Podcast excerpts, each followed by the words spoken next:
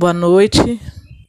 Hoje é o dia da intercessão da pastora Estela, da nossa irmã. Já fiz as orações matinais por ela, por todos do grupo.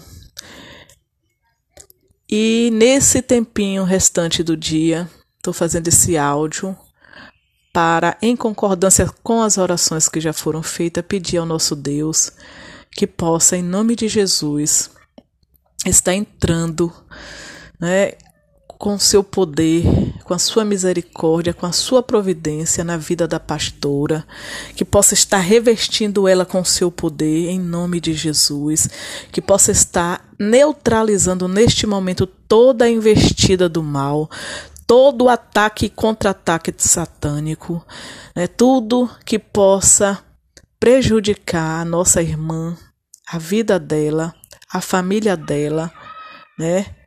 Em nome de Jesus, que Deus possa estar fortalecendo a nossa irmã, fortalecendo a sua vida espiritual, o seu ministério, que os anjos do Senhor estejam ao seu redor, né, com espada desembanhada, neutralizando todo o contra-ataque, toda investida satânica.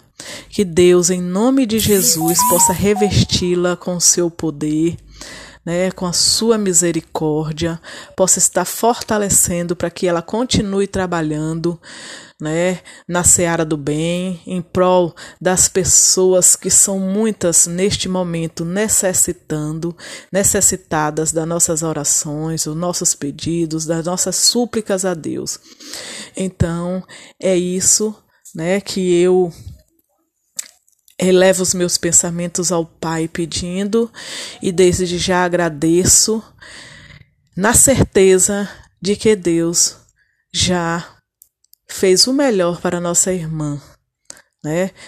É, finalizo a minha oração com a oração do Pai Nosso.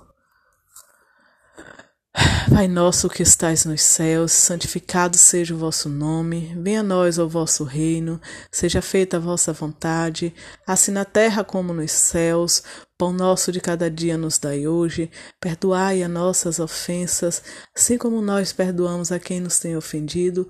Não nos deixeis cair em tentação, mas livrai-nos, Senhor, de todos os males, os males aparentes e os males que chegam de forma camuflada.